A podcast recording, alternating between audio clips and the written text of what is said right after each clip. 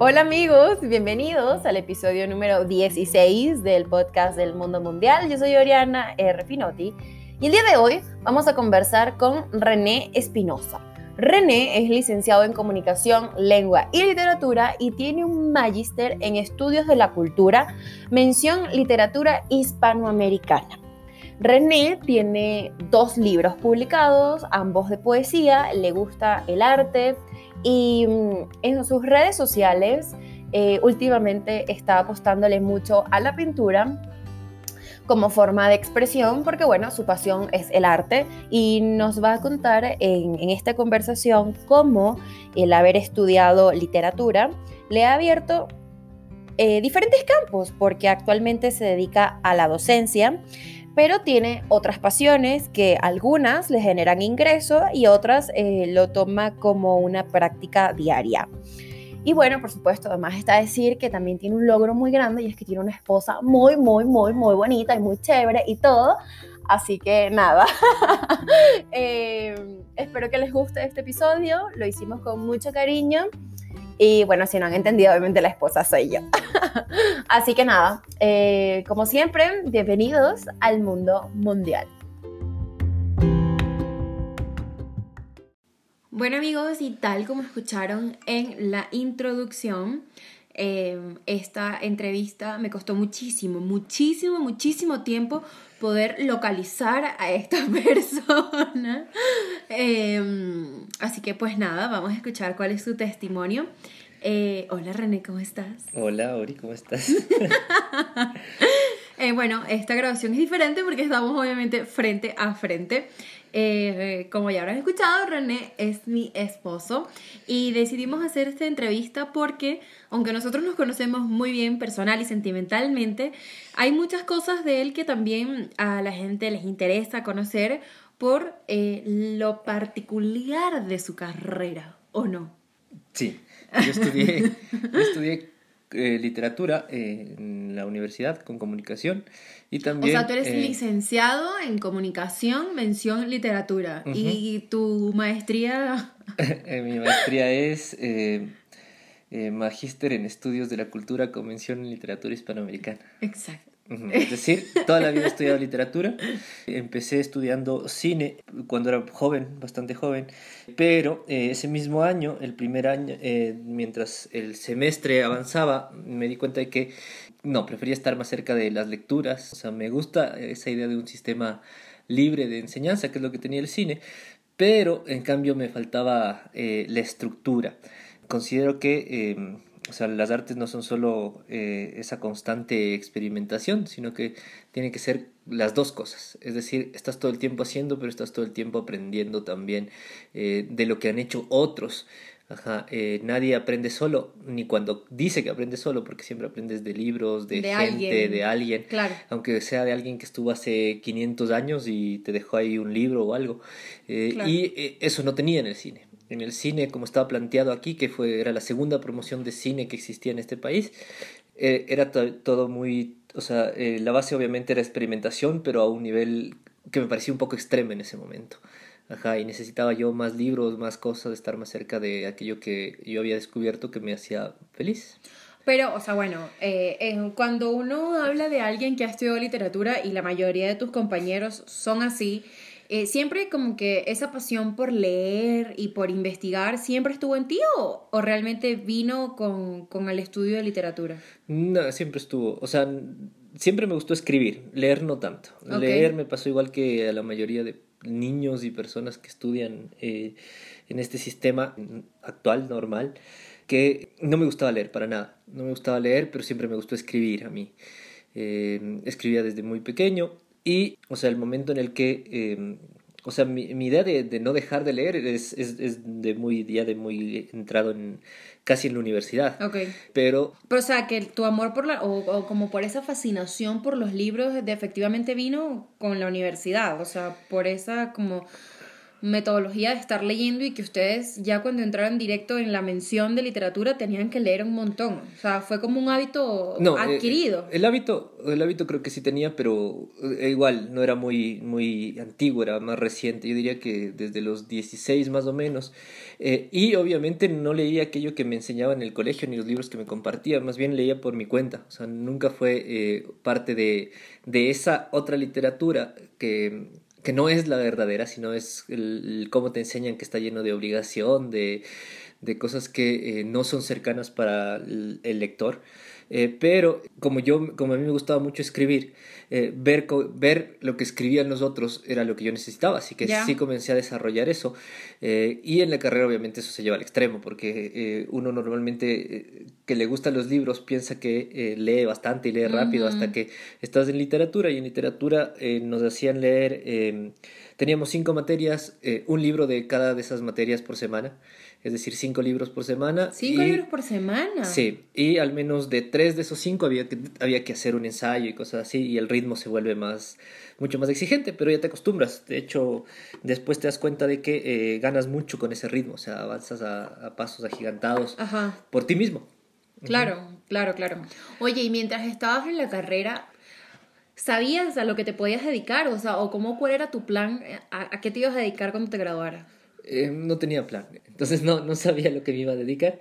Eh, estaba como muy concentrado en leer, en, escribir, en pasar con los amigos, que también es una parte muy importante de la universidad, disfrutar de todo lo que es la universidad. Eh, y, eh, o sea, todo sabía que después se iba a solucionar. Ahorita yo soy profesor porque eh, encontré en ser profesor, primero, mi motivación instantánea fue tener un horario cómodo para poder seguir haciendo mis cosas. Ok. Esa fue mi motivación. Y dentro ya de, de mi oficio de ser profesor, ahí yo ya po- creo que por rebeldía comencé a pensar en cómo ser un buen profesor. ¿Ya? Y mm, iba relacionado. O sea, si... Sí, o sea, porque igual estás formando humanos, ¿no? O sea, al ser profesor, cuando tú realmente como que pones a analizarte bien en el hecho de serlo, eh, siempre como que, o sea, bueno, a mí me pasa de que mis profesores del colegio, aunque siempre digo que las materias pueden ser o no relevantes, pero como que dejan una huellita en ti, ¿no? O sea, y depende de la forma en que tú educas a esas personas o les muestras algún otro mundo que ellos no conocen o les enseñas algo nuevo, siempre dejas una huellita, ¿no? Eh, sí, pero yo porque digo que como es como de... Primero fue por conveniencia, Ok. porque yo empecé trabajando por horas. Así que por horas yo podía trabajar pocas horas a la semana y seguir haciendo lo que... eh, seguir leyendo, seguir escribiendo. Escribiendo, claro. Eh, incluso eh, seguir con los amigos, que también era parte de la universidad. Ya. Poco a poco todos empiezan a tener trabajo y yo Pero seguía empezó- siendo el más libre de todos. Ah, O, Ya. o sea, justo te iba a preguntar, o sea, ¿en algún momento estudiaste y trabajaste paralelo o no? ¿O sí? Eh, no, porque mi carrera era ocho horas corridas de... No, o sea, corridas ni siquiera, como más salteadas, Era como ¿no? de 7 de la mañana a 7 de la noche y no había mucha posibilidad de trabajar. Eh, pero a lo que yo acabé, como no todos acababan, como todos, yo, yo seguía con esa libertad, yo podía seguir viviendo como en la universidad y trabajaba pocas horas. Y ya dentro de la profesión, lo que te digo es que al principio eh, era pura conveniencia, después, por, después es como por rebeldía. Ujú. Si a mí me gustan tanto estas cosas que alimentan mucho la cabeza, Ya. eh, que tú te das cuenta, conversas con una persona de eh, 80 años que eh, lee mucho, te das cuenta de que es una persona muy despierta, no, eh, no padece los problemas que otras personas de esa edad. Sí, tipo Alzheimer, Ajá. perdía la memoria, Para cosas nada. así, ajá. Para nada, son personas muy lúcidas, personas Sí. que hablan como que hubieran absorbido bibliotecas enteras, ¿no es Sí. cierto? Esos abuelitos que eh, mm, no sabes de dónde te sacan, pero saben las referencias de todo. Sí, ajá. ¿Ya? Y, em, y, y todas esas cosas que son tan buenas que no están dentro de esta profesión que yo elegí al principio por conveniencia. Ya. O sea, eh, a mí me encanta leer y ahora nadie lee y eso, así que fue más por rebeldía. Además por la idea de que eh, en las artes y en la literatura, en la pintura, en el cine, eh, lo que siempre buscas ejercitar es una libertad absoluta que, por ejemplo, en la educación no existe. No eres nada libre, jamás Claro, eres no. libre. Se ocupa eh, tu tiempo, eh, te dedicas ocho horas a estudiar y las otras ocho es peor que trabajar, porque las otras ocho sigues en esa Ah, sí, tarea claro, obligatoria de las claro. primeras ocho. ¿ya? Entonces, eh, después, de, eh, de, o sea, después de ya enfrentar la realidad de ser profesor, como por rebeldía, me, me gustó mucho este oficio. Ya. Ya, porque no es tan, porque mi profesión vendría a ser literatura. pero este oficio me gustó mucho porque em, me permitía hacer eso, o sea, hacer que eh, sea lo que a mí me gusta mostrar a la gente. Ok. ¿Ya? Claro. Eh, y al principio, eh, y en los primeros años tuve la oportunidad de ser profesor de personas a veces de mi misma edad. Ya. ¿Ya? Y em, te das cuenta que en la universidad no eres profesor de una materia, sino que eres profesor de una experiencia. Ya. Y eso es lo más valioso.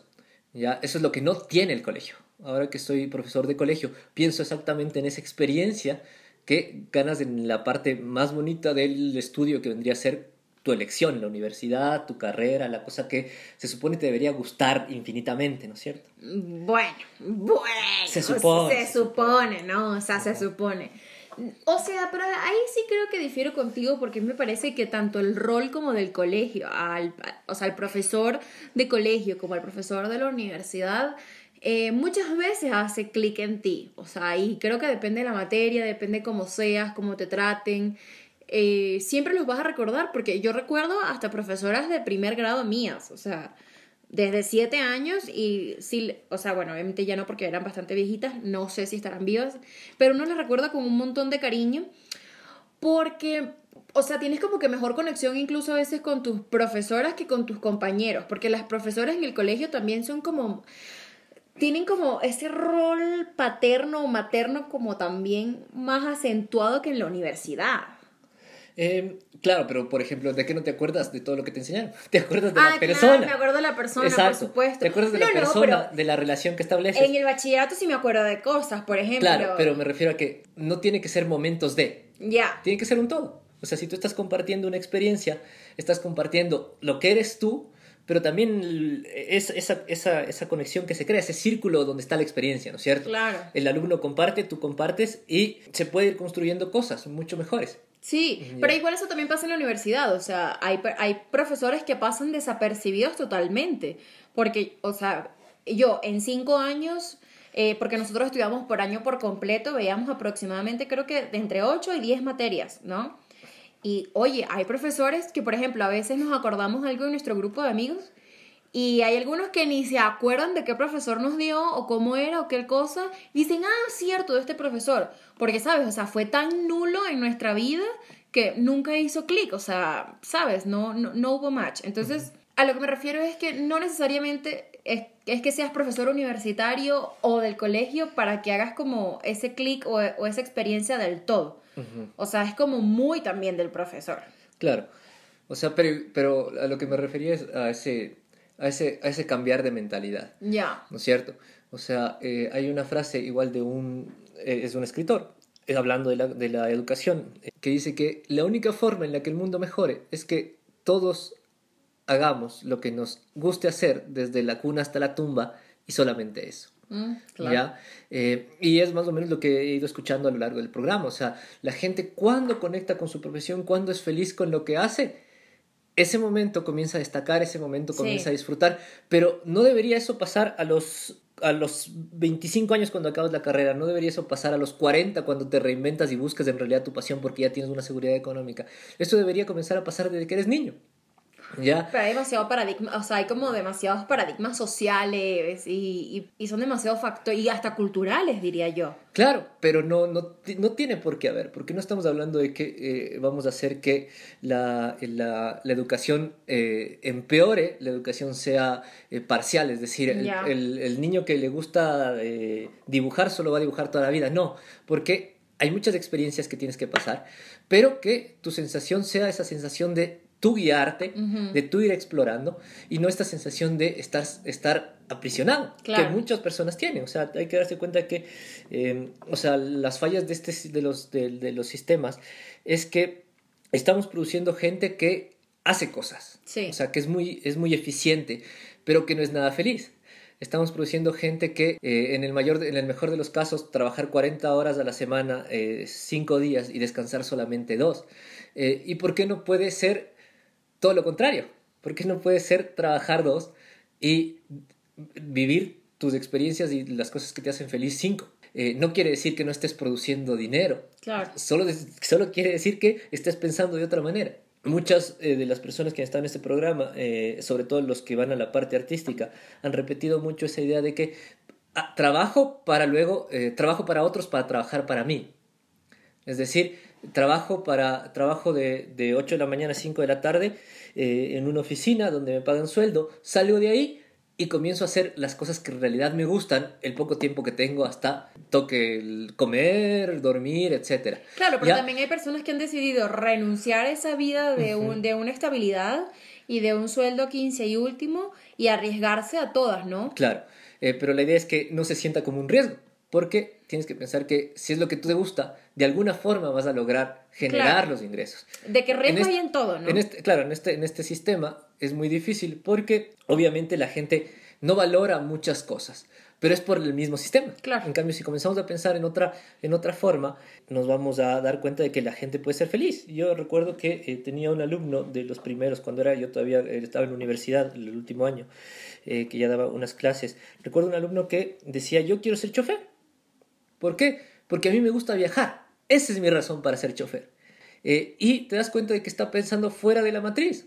O sea, no, está, no quiere ser chofer porque eh, su papá es chofer, no quiere ser chofer porque, em, porque hay choferes que ganan full, porque se mandan esos viajes que son países enteros con cargas sumamente valiosas y grandes y hacen en un viaje lo que una persona eh, de oficina hace en un mes. Claro. ¿Ya? Pero la razón de él era la correcta. ¿Por qué? Porque le gustaba viajar. Claro. ¿Ya? Y dentro de ese, a mí me gusta viajar, encontró la opción que le iba a generar ganancia.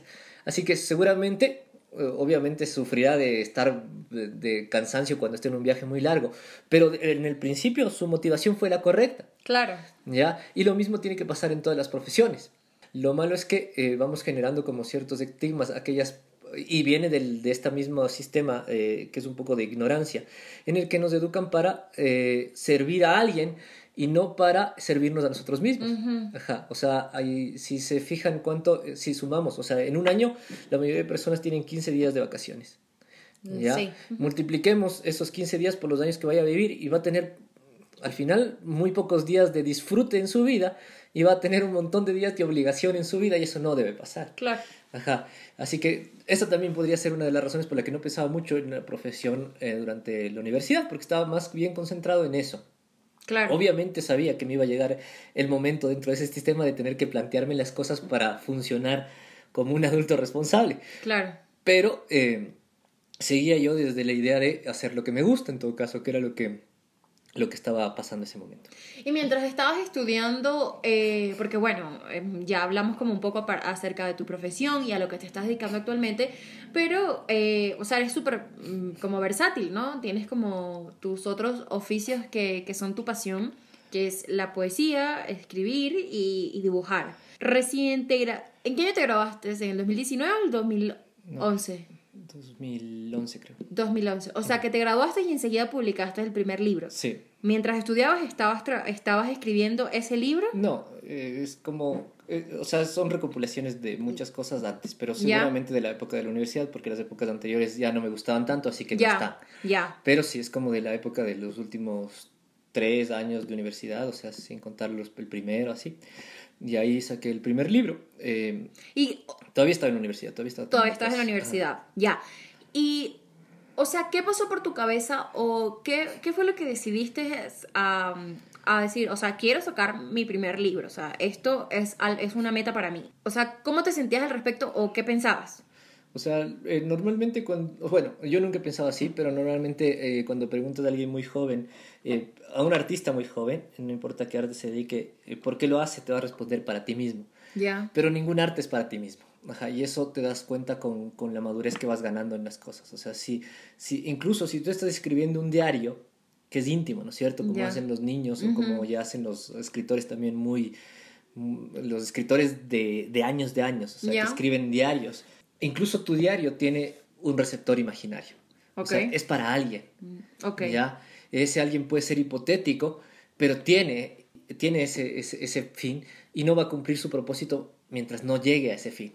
Ya. ¿Ya? Eh, aquella persona que dice que hace arte para sí solo, puede que en el presente sea verdad, pero algún momento se va a completar ese círculo y va a llegar a alguien. Así que yo eh, publiqué un poco indeciso más como un experimento eh, que eh, ya con una decisión. Ok. Eh, ¿Por qué? Porque eh, también tienes que darte cuenta de que no, o sea, tal vez como, como el autor eres la última persona a la que le va a gustar lo que tú haces.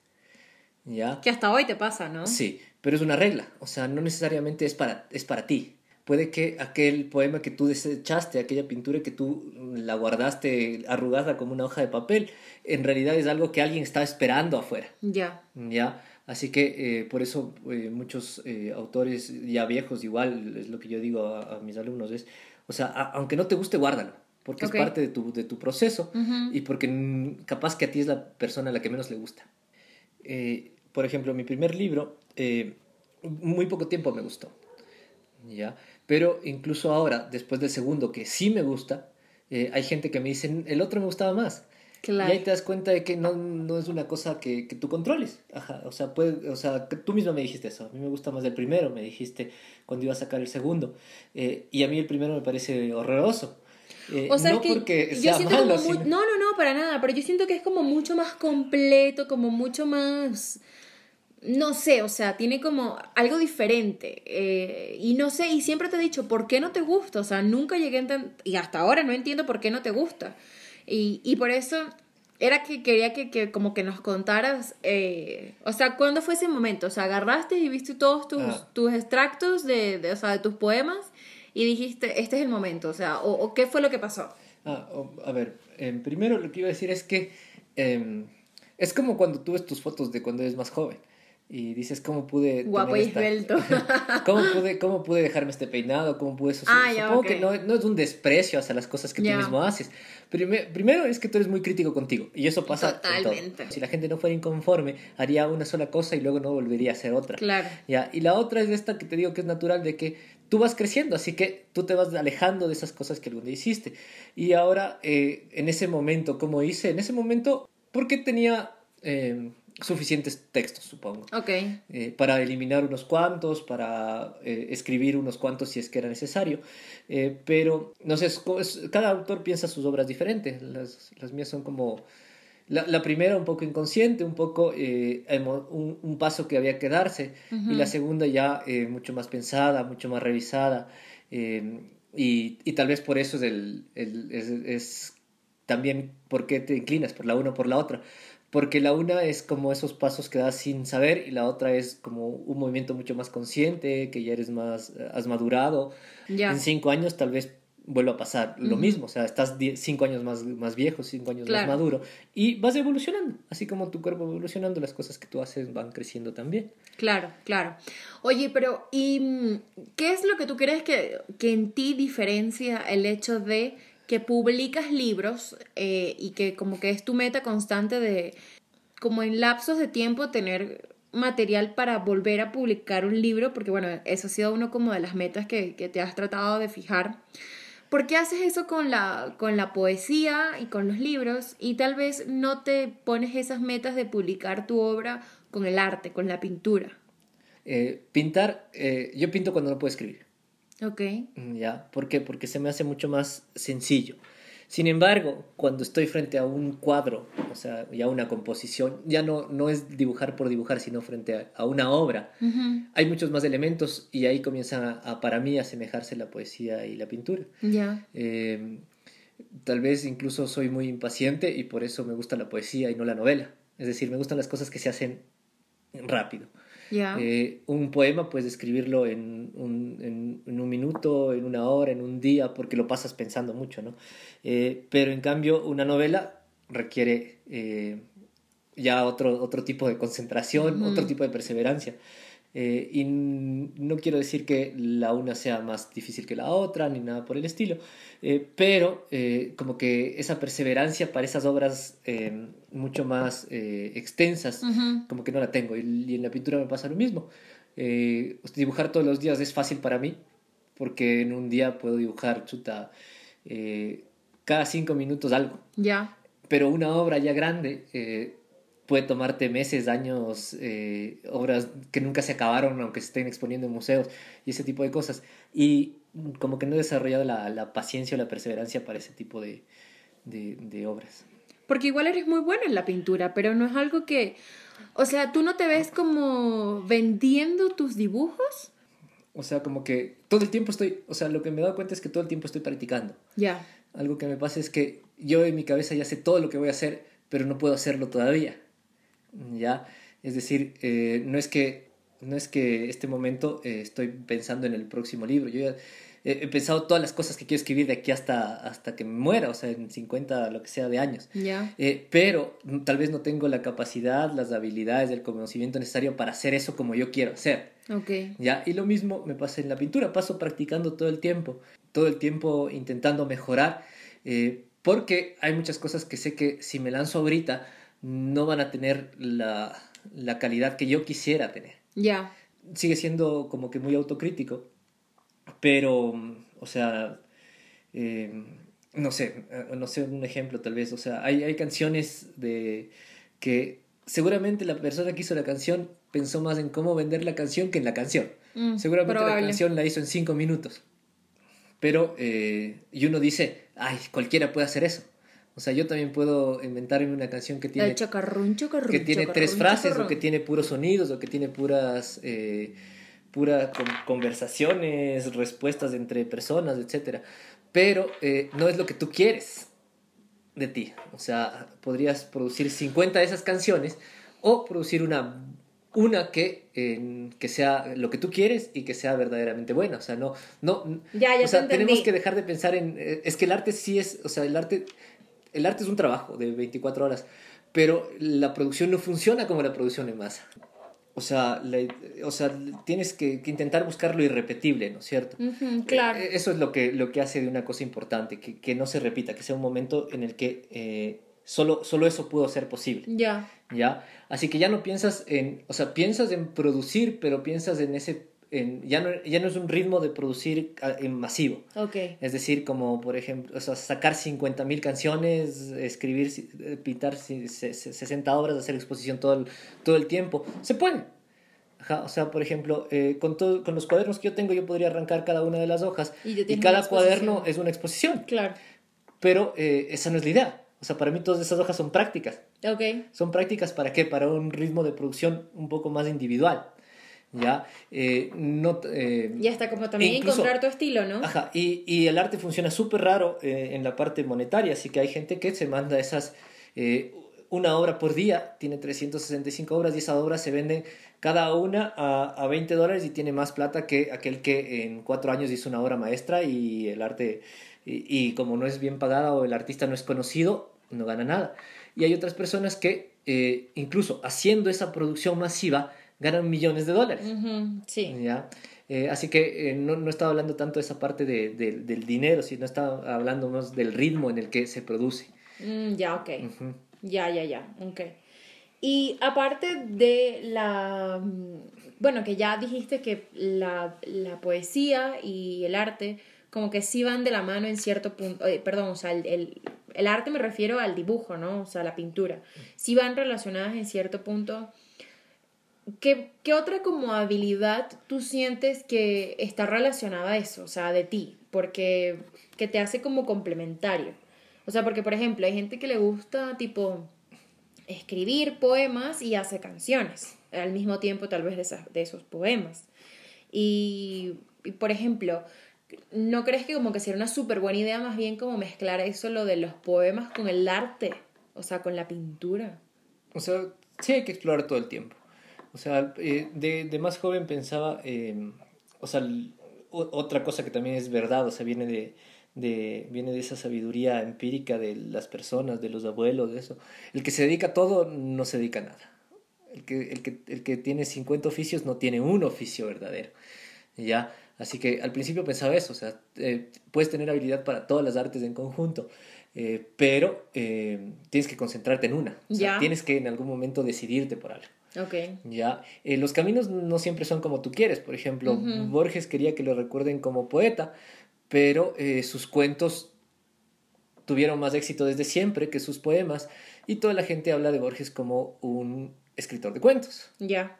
¿ya? Eh, Salvador Dalí era pintor, escritor, filósofo. Eh, y ves, incluso en cada arte, tú ves una, eh, en cada oficio que él tenía, ves un personaje diferente. El pintor es como, es como que estuviera actuando frente a la sociedad. El escritor es como, es un genio completamente concentrado, que si tú intentas juntar lo que él escribió con la historia de cómo se mostraba en las fotos, en las entrevistas, no cuadra. ¿Ya? Eh, y al final, ¿por qué, por qué quedó? Eh, muchas pocas personas habrán leído los, los textos de Salvador Dalí, sobre todo los que tienen que ver con la poesía y la creación, eh, pero todos saben quién es Salvador Dalí eh, por sus pinturas, por, por lo icónico que se volvió incluso él mismo como personaje. Como, personaje. Ajá, así que tú, al final un poco tú no eliges, pero sí hay como una dedicación creo que en el primer programa hablaron eh, de Leonardo da Vinci, que se dedicaba a todo. El problema que tenía da Vinci es que no acababa nada. Pero es que eso, eso, lo, lo, hablamos con Gaby y, y, también te lo comenté a ti luego, que yo creo que es absoluta verdad, pero es esa impaciencia que te persigue, ¿sabes? O sea, como esa impaciencia de voy a hacer esto, pero esto tal vez no me está dando todo el dinero que quiero, entonces también tengo habilidad para esto y voy a intentar esto, pero esto no me está dando los resultados porque yo quiero los resultados para allá y entonces busco otra cosa. Porque es verdad que hay gente que tiene demasiadas habilidades, o sea, de que de que se le dan tal vez muy bien todo tipo de manualidades o, o se le da como muy, muy, muy, muy bien todas las artes. Em, y entonces como que eso te genera mucha, mucha, mucha ansiedad. Y a nosotros nos pasa, oye, de que queremos como todo para allá, pero hay resultados que efectivamente necesitas tiempo y apostarle como mucho a todo, a una cosa, para que realmente veas resultados. Entonces, yo creo que va muy de la mano. Sí. Eh, además, eh, alguna vez vi un documental y me pareció la definición más correcta de, de qué hace alguien un artista. O sea, no es tanto ni siquiera la calidad, de las cosas que hace, sino es de esas ganas de, hacer, de crear algo todos los días. Y a mí me pasa un poco eso, o sea, si, si no puedo escribir tengo que irme hacia otro lado. Eh, y yo quisiera hacer todas las cosas todo el tiempo, pero no puedo. Ajá. Pero, claro, eh, pero, lo, que, lo, que me lo que me hace sentir bien es esa, esa necesidad, esas ganas de hacer algo todos los días. O sea, un día en el que yo no haga algo, eh, para mí es un día perdido, a veces triste porque eh, no puedo, no puedo como acallar esa necesidad. A veces yo quisiera que esa necesidad tuviera forma de poemas las 24 horas, pero eh, se comienza a expresar en otras cosas, ¿no es cierto? Eh, lo que tú me decías que no, o sea, que, que nomás haces todo lo que puedo en un día. Ajá. Em, que si, si ese día me dio ganas de construir un mueble, ese día construí un mueble, pero es esa necesidad de, de crear todo el tiempo, eh, pero que para llegar a su perfección sí necesita como ir encauzándose, es decir, eh, si me dedico a todo, eh, aprendo de todo a un ritmo. mientras más me dedique a algo, aprendo más de eso. Claro. Ajá, y, y, y, te vas dando cuenta, o sea, si dibujas algo todos los días, en, en, en tres meses dibujas como, como los grandes pintores, todos los días. ¿ya? Sí, eh, realmente es la práctica, o sea, porque yo siempre, por el que nos pasó justo esta, esta semana, sí, esta semana de que yo siempre te he dicho que, oye, que yo dibujo terrible, o sea, de que mis dibujos son de palitos literal, ¿no? O sea, un circulito, palito, palito, palito. Y me pusieron una tarea de hacer como figuras realistas y si te das cuenta, o sea, buscas como la forma de hacerlo y vas practicando y vas practicando y vas practicando hasta que te va saliendo, o sea, de que nada como que tampoco es imposible, sino que realmente todo es práctica. Así que, por ejemplo, si decíamos que, ah, ¿qué, ¿qué, es lo que hace a una persona un artista? Es esa necesidad de, hacer, de crear algo ya. todo el tiempo. Ya. ¿Cuál es la definición más básica de arte, más antigua de arte? Es hacer algo todos los días hasta que encuentres la perfección. Claro, pero eh, cuando hicimos el capítulo de Bego, ella dijo algo muy acertado acerca del arte y de hacer arte. Y yo no sé cuál es como tu opinión al respecto. Porque, por ejemplo, si te dedicas los 365 días del año a crear arte para en algún momento venderlo o hacerlo, ¿de qué vas a vivir todo ese tiempo? Eh, es que seguimos, si ves, hay, otra vez la, idea de, de, producir y de vivir. Vivir, de esto. claro, no, obviamente vives de esto. Porque si no, todo te hace, se vuelve triste, todo se vuelve monótono, todo se vuelve mal humor. Eh, pero la otra cosa, eh, o sea, si el sistema fuera como hablamos al principio, tal vez serían lo mismo, ¿no es cierto? Tal vez serían lo mismo el, eh, este vivir y este producir, ¿ya? pero lamentablemente, y en eso todos los, los, las personas relacionadas con el arte que han estado en el podcast y la, todos tienen sus trabajos para cumplir con la sociedad, pero tienen también aquello que les da de vivir.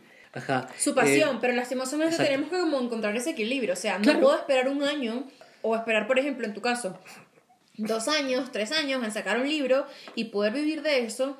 A, a, más bien como encontrar ese equilibrio de poder hacer y vender, hacer y vender, y como que sea autosustentable, por así decirlo. claro. O sea, por ejemplo, mi objetivo sí es convertirme en eh, escritor o artista de tiempo completo. Pero sé que eh, en esta sociedad es sumamente difícil. Claro. Ya. Eh, pero Al menos que... logres un bestseller, o sea, y vives por eso un buen tiempo. Claro. O sea, hay gente que le apunta a escribir bestsellers, o sea, que aprende a escribir bestsellers. O sea, son incluso carreras universitarias en las que aprende a escribir de una forma en la que el público le guste. pero o sea, incluso en, eh, exacto, eh, podría, puede aplicarse con lo que yo hago, con, eh, puede aplicarse con el trabajo artístico, pero puede aplicarse con cualquier otra cosa. Es decir, en cualquier lugar que estés, haz, haz, eso que te guste. ¿ya? Si yo soy un profesor, pero soy un profesor como aquellos que no me gustaban a mí, yo mismo me estaría claro. estaría dividiéndome en dos personas, la que vive de mañana y la que vive de tarde. Claro. pero si en lo que haces, aunque sea, aunque sea eh, por cumplir con esa sociedad y esa producción en dinero que necesitas, pones lo que tú haces bien, va, va, a ser más llevable todo. Claro. Ajá. En el momento en el que tu trabajo se vuelve un cumplir, una obligación, no estás haciendo bien, seas, seas profesor, seas, eh, seas eh, locutor, seas presentador, seas arquitecto, el momento en el que te levantas y dices que terrible, tengo que ir a trabajar, es porque no estás haciendo lo que te hace feliz. Así que para todas esas personas se aplica lo mismo. O sea, si yo tengo un trabajo y en parte de ese trabajo puedo aplicar aquello que a mí me gusta, pues lo hago. No dejo que mi trabajo sea mediocre. O sea, si yo podría coger y, eh, y ahora que hay internet, todo el mundo tiene acceso a la información que yo puedo dar como profesor. Claro. Pero eh, como, o sea, la experiencia, las cosas que yo hago, la creatividad que yo le pongo a mi trabajo, va, tiene que ver con lo otro. De esa manera yo puedo vivir feliz y también vivir cumpliendo con esta obligación de producir. Claro. Ajá. El ideal obviamente es del otro, pero también es un ideal que se construye. Eh, eh, incluso en las épocas en las que el sistema era más libre, o sea, cómo un pintor se volvía grande, siendo aprendiz de pintor, yendo todos los días a, a, prepararle las pinturas al otro pintor, ir y en esa obligación está el aprendizaje, lo que tú quieres y la posibilidad de crear algo después. Claro. Ajá. Es como que, eh, por ejemplo, algo que no estamos tomando en cuenta es que parte también de ser escritor es pasar leyendo todo el tiempo. Mm, ¿Ya? Claro. Así que leyendo también estás cumpliendo con ese trabajo que tienes tú, que dura más horas, porque no, no es que hay una alarma y una hora de timbrar, sino que son 24 horas en los que tú tienes que ser tú, hacer lo que tú quieres. Y lograr ciertos objetivos, ¿no? Que tú mismo como artista y, como responsable de tu arte tienes que irte colocando. ¿no? Puede ser mejorar, puede ser experimentar, puede ser crear obras, aunque no sé cuál será el porcentaje de personas que va a decir eso. O sea, nadie va a decir, es que tengo que, tengo que hacer esta obra mañana. Ya, pero tienes que ponerte una rutina, o sea, claro, o sea, indiscutiblemente. Pero el, método no, o sea, si, si tú te propones escribir todos los días, que ya es una cosa muy difícil. Claro. Porque obligarte a ti mismo es muy difícil. Eh, si ya te propones escribir todos los días, no es que te propones escribir un libro. No, tal, Vez, tal vez lo que escribas esos, esos, de esos 365 días, 300 40 escribiste tonterías, escribiste cosas que no te gustan, escribiste cosas sin sentido, etc. Pero, eso pero hay la probabilidad de que esos 60 días que sobras hagas algo, eh, hagas algo brillante que le guste a, que guste a todo el mundo. O sea, claro. Eh, pero por ejemplo, o sea, imaginemos que tú, por ejemplo, el año pasado eh, recién volviste y sacaste tu segundo libro, ¿ya? Y te pusiste metas, o sea, tengo metas de terminar, de leer, de arreglar y de todo. Y eh, ya lo presentas, ya como que se distribuye, lo vendes y todo. Y cuando me refiero a metas y objetivos es de, por ejemplo, en dos años quiero volver a sacar otro libro. Y para en dos años poder tener ese material, tienes que ser responsable, o sea, y tienes de que tratar de, de, buscar la inspiración y de practicar y de todo para en dos años tal vez cumplir tu otra meta de tu tercer libro. O sea, a eso era lo que yo me refería. O si eres pintor, de que, por ejemplo, hay pintores que todos los años, por ejemplo, todas las primaveras o todos los otoños quieren tener su exposición de arte. Pero si no haces nada en los primeros seis meses, tal vez te agarran Claro. los últimos seis meses atorado y así. Claro, A eso eh, es lo que me refería. Sí, o sea, cada, cada persona tiene que, o sea, en este terreno del que estamos hablando, tiene que encontrar su método. Ya. Ya, hay gente que, como decíamos, estudió para escribir bestsellers. Claro. Así que se propone sacar uno al año y saca uno al año, así puntualmente. Claro. Ya, eh, dentro de ese mismo grupo de personas habrá unos que escriben todos los días y habrá unos que se sientan dos meses antes del plazo que ellos mismos se propusieron y escriben en dos meses sin, sin concentrarse en ninguna otra cosa el libro. Claro. ¿ya? Eh, digamos que escribes una página por, por, por día, necesitas solamente eh, 100 días para escribir un libro. Escribes, mm, o Sí, sea, tres pero, meses, pero hay gente en cambio meses. que pasa, que escribe los 365 y todo lo que escribió no lo ve como un libro tampoco. ¿Ya? Eh, y mejor, si obviamente pasa que dentro de esos, pero al escribir, al tener tu propio método, eh, que ya depende de cada uno, si estás garantizando algo para ti. Que n- los mejores, eh, obviamente, son aquellos que nunca dejaron de hacerlo, Ya. ¿ya? Porque estás aumentando las probabilidades. Ajá, Si tú escribes eh, pasando cada fin de semana, la cantidad de oportunidades para sacar algo bueno es poca. Si tú escribes Claro. todo el tiempo, que sería lo ideal, la cantidad de sacar muchas cosas es, es, es mayor. ¿ya? El resultado obviamente no lo controlas tú, Sí. pero, pero eh, crearse un método sí es lo más difícil que, que tiene un artista o un escritor, todas las personas en realidad. Claro. Ajá. Oye, ¿y alguna vez, eh, o sea, o tú estás súper orgulloso de haber estudiado lo que estudiaste? Sí, o sea, no me arrepiento de haber estudiado lo que estudié, es lo que necesitaba, lo que necesito en, en, en cómo han resultado las cosas hasta este momento.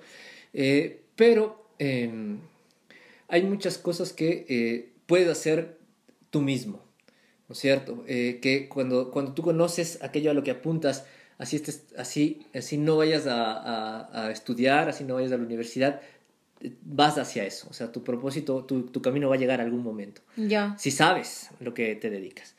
Pero eh, ahora que, que ya soy, que ya he producido también, que ya he entrado a la vida adulta, eh, eh, no sé si lamentablemente o, o- o lo que sea, eh, te das cuenta de que tal vez en otros sistemas donde, por ejemplo, los oficios son igual de pagados que las carreras universitarias, yo hubiera podido seguir un oficio. Es decir, dedicarme eh, a la carpintería, dedicarme a algo eh, que te permite también estos momentos. O sea, sigue siendo la misma idea, ¿no es cierto? Ahorita eh, yo me dediqué a, la docencia por esa necesidad de mantener mi espacio para mis cosas. Si estás en un oficio y si ese oficio te genera los réditos económicos que esta sociedad te exige, también tienes tiempo para eso, porque tú controlas tu propia producción. Eh, pero lamentablemente en la mayoría de países de Latinoamérica los oficios no son igual de valorados que las profesiones. Y es algo que empieza a cambiar, si te das cuenta. O sea, muchas personas estudian una carrera y cuando ya han terminado la carrera quieren dedicarse a otra cosa. Sí, sí, totalmente. Eh, y eh, muchos de eh, amigos, conocidos, se dan cuenta de que si hubieran tenido la oportunidad, hubieran empezado desde un oficio, no hubieran empezado una profesión. Claro. ¿Ya? Pero como que la sociedad te va poniendo un ritmo. En mi caso, eh, en esta sociedad sí estoy feliz de lo que estudié.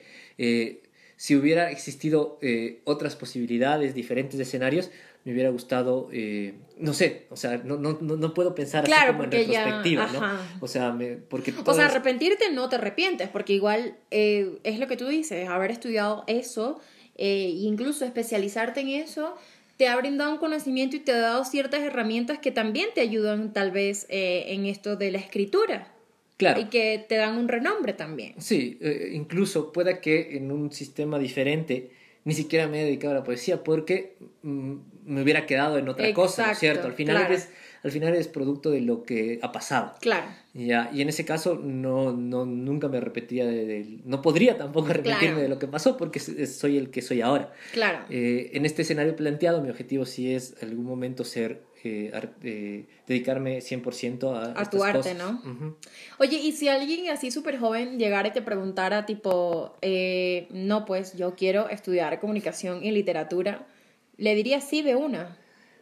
Sí, porque Y, y, por ejemplo, a mí me ha pasado que, eh, por ejemplo, conozco a alguien que es súper pilas y me dice voy a estudiar eh, medicina y le digo, no, chuta, tú eres muy pilas para ser doctor. oye, Ya, ¿cómo pero, pues? pero cuando te das cuenta, eh, primero cada, todas las profesiones son necesarias. Todas. Todas las profesiones son necesarias, todas tienen su público Para algo están también, ¿no? Ajá. Y al final es la decisión de cada uno. O sea, yo puedo, sea, decirle, puedo decirle eso a una persona, o sea, desde mi punto de vista y así hasta como chiste, porque obviamente lo he dicho en chiste. Pero esa persona tiene que ver primero eh, lo que necesita y por último, e incluso tú llegas a pensar, como, algún, como dijeron en, algún- en un capítulo eh, Germán y Miguel, eh, incluso tú llegas a pensar, es como que, o sea, le puedo decir que sí, porque tiene talento y tiene todo, pero ¿y el daño que le estoy haciendo si no consigue trabajo en este tipo de profesiones? O sea, Eh, Claro, pero también está como preguntarlo, o sea, mira, que es algo de que yo no hago, yo digo a la gente que no, que no estudie eso, eh, pero es por mi experiencia, pero porque yo me estoy basando en mis gustos, pero tal vez a esa persona le gusta la literatura, le gusta aprender de cómo se escribe o comunicarla o mil cosas que tal vez sí le, le pueden servir y eso le hace feliz, que el hecho de que a mí no me haga, no me haya hecho feliz mi profesión no significa que al resto del Claro. mundo no le va a hacer. Sí, sí, eso exacto. lo he entendido también a Exacto. lo largo de sí, este sí, podcast. Exacto. O sea, lo que, lo- o sea, cuando alguien me pregunta, lo primero que hago es lo que tú dices, es decir, eh, ¿qué, qué quieres tú? O sea, Claro. ¿qué, te- qué es lo que te va a hacer feliz? ¿Ya? Eh, y normalmente eh, cuando los adolescentes no saben, por ejemplo. No. Te dicen, no, no tengo idea. Digo, no, piensa en, en la vida diaria, hoy. ¿Qué parte del día es la que te pones más contento? Dicen, a mí me gusta, eh, a mí me gusta eh, cuando yo preparo el almuerzo porque en mi casa no hay nadie para, porque ese día mi mamá no pudo ayudarme. Entonces, por ahí va, o sea, Claro. entonces, si, eso, si ese momento del día es el que te hace feliz, hazte chévere. Claro. Ya, como te decía este ejemplo, o sea, si a esta persona le gusta viajar y sabe que por su contexto, por, su, por el dinero, tal vez es un impedimento, se hace chofer. Claro. Ya hay que intentar pensar dentro de otra matriz mientras intentamos cambiar un poco eh, este- esta sociedad que es un poco limitada en realidad. Hay más, hay, cada vez hay más profesiones, pero cada vez eh, es más limitada la idea Claro. que tienes de la sociedad. O sea, nadie, nadie, nadie disfruta, todos cumplen. Eh, cada vez te das cuenta de más gente buscando a aquellas personas que se rebelaron contra el sistema y están disfrutando. Claro. Ajá, aquellas personas que dicen, bueno, o sea, ahorita que, que trabajé 20 años y con esos 20 años y lo que vendo de esos 20 años puedo vivir 20 años solo viajando y sin necesidad. Ese momento es el que admiras a la persona. Claro. Ajá, incluso más que a esa persona que ha estado eh, 80 años en la misma profesión y, y, y, y ha disfrutado poco, no sé. Claro. O sea, me parece más admirable eh, ese, ese riesgo y eso es lo que veo cada vez más en las personas. O sea, eh, ojalá algún día sea posible esa idea de que eh, todos hagan lo que aman Totalmente. y que el sistema lo que les dé es la posibilidad de encontrar lo que aman. No de, no de limitar su pensamiento, Sí. sino de encontrar aquello que te gusta. Desde temprano, ¿no? Ujú. Claro. Y nada, para terminar, ¿crees que cambiaremos de opinión con respecto a esto de las profesiones y el oficios cuando seamos papás? Eh, no sé. Es que obviamente, eh, por como la sociedad está planteada, es, es difícil. Eso saber, es un ¿no? reto, o sea, ahorita Es lo estaba reto. pensando, es un Es reto súper grande como mantener esa visión que tenemos al respecto de los oficios y las profesiones cuando estás como velando por el futuro o como lo que quieres dejarle a tu hijo, ¿no? Si, por ejemplo, lo que trabajaste eh, 40 años de tu vida, ¿no es cierto? Se- 45, 50 años de tu vida para dejarle a tu hijo eh, una casa de cuatro pisos con piscina, ¿ya? Que seguramente, como no se piensa igual, este hijo lo que va a hacer es vender esa casa, comprarse un departamento y guardar plata para volver a dejarle a alguien más un bien. Eh, estás en un sistema en el que no, no estás pensando bien. Pero si, si, si, si piensas en, en, en la seguridad dentro de lo necesario, es decir, obviamente tú quieres seguridad para tus hijos, Claro. para las generaciones que vienes, pero en vez de dejarle una casa de cuatro pisos, le dejas una casa que tenga todo de un piso y el resto de, de las cosas que le dejas sean las experiencias que pudo vivir durante su vida, la posibilidad de empezar el negocio que él quiere, la posibilidad de, de no tener que trabajar para alguien más, ahí estás pensando diferente. Eh, una casa, y estamos hablando de un, un promedio bajo, un departamento muy pequeño, te cuesta unos 100 mil dólares. Claro. ¿Ya? ¿Cuántos negocios puede poner tu hijo con esos 100 mil dólares? Un montón. Así que si a tu hijo le, le, le das una seguridad que le haga mantenerse bien, pero que también le permita pensar en sus propias formas de vivir, yo creo que le estás dejando mucho más. Claro. Ajá. Si, si en vez de apuntarle a la casa de cuatro pisos que te vale 180 mil dólares, tú le apuntas a eh, ser eficiente incluso con el ambiente, con la gente, etcétera, te va a sobrar dinero para esas experiencias que tiene que vivir Claro. esa persona que viene de la generación posterior.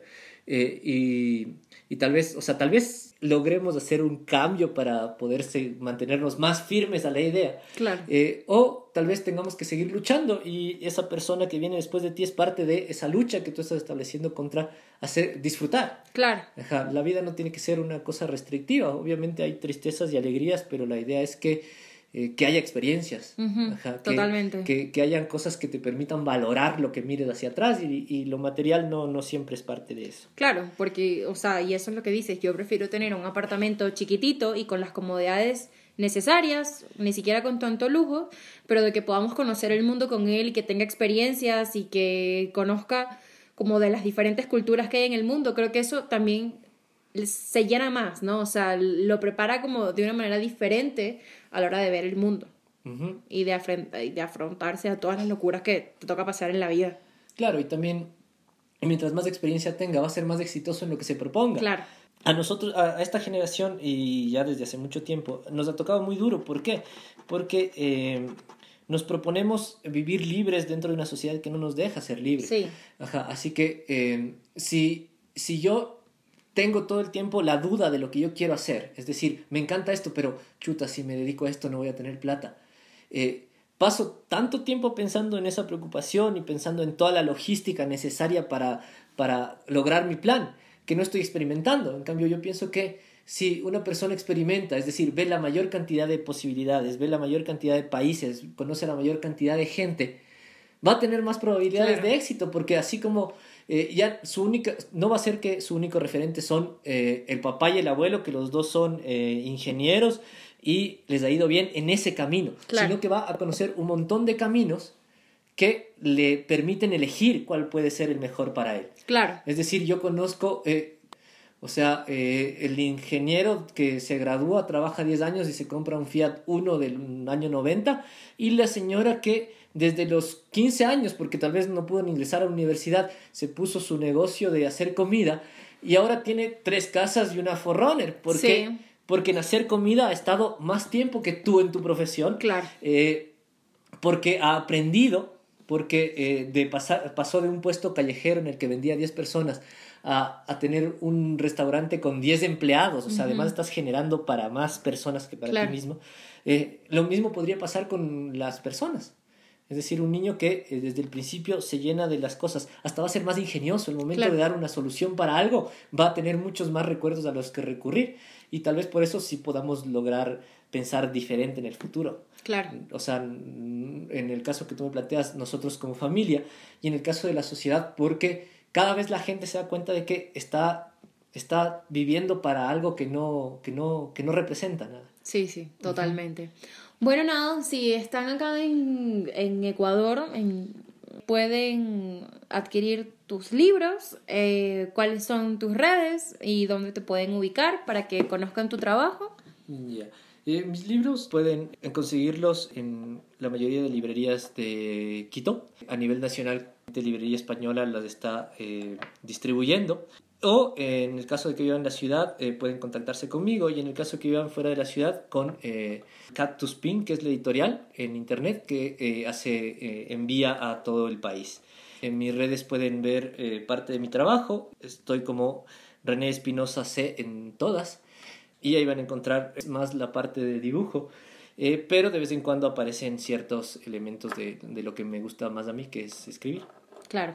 Bueno, así que ya saben, si quieren adquirir los libros de René y se encuentran acá en Ecuador, eh, les pueden escribir y él igual les manda todos los links para, depende de donde se encuentren, poder adquirirlo.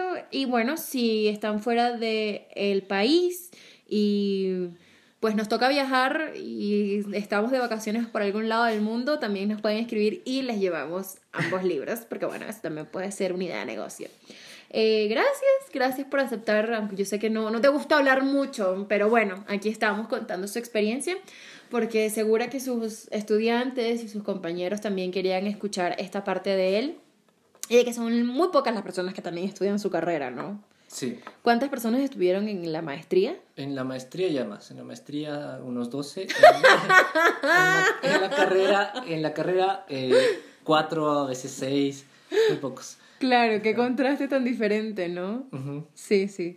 Nosotros en mi salón éramos como 150 y nos graduamos 2500. Ujú. es, es demasiado loco.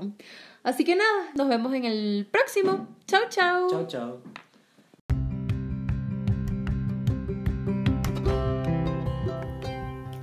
Gracias por haber escuchado este episodio, espero que lo hayas disfrutado muchísimo. Recuerda que puedes seguirnos en nuestras redes sociales como Podcast del Mundo Mundial y ahora también podrás escucharnos desde YouTube. Comparte este episodio con tu comunidad para así poder seguir inspirando a muchas más personas. Gracias nuevamente, yo soy Oriana R. Finotti y nos escucharemos en el próximo episodio del Podcast del Mundo Mundial. Chao, chao.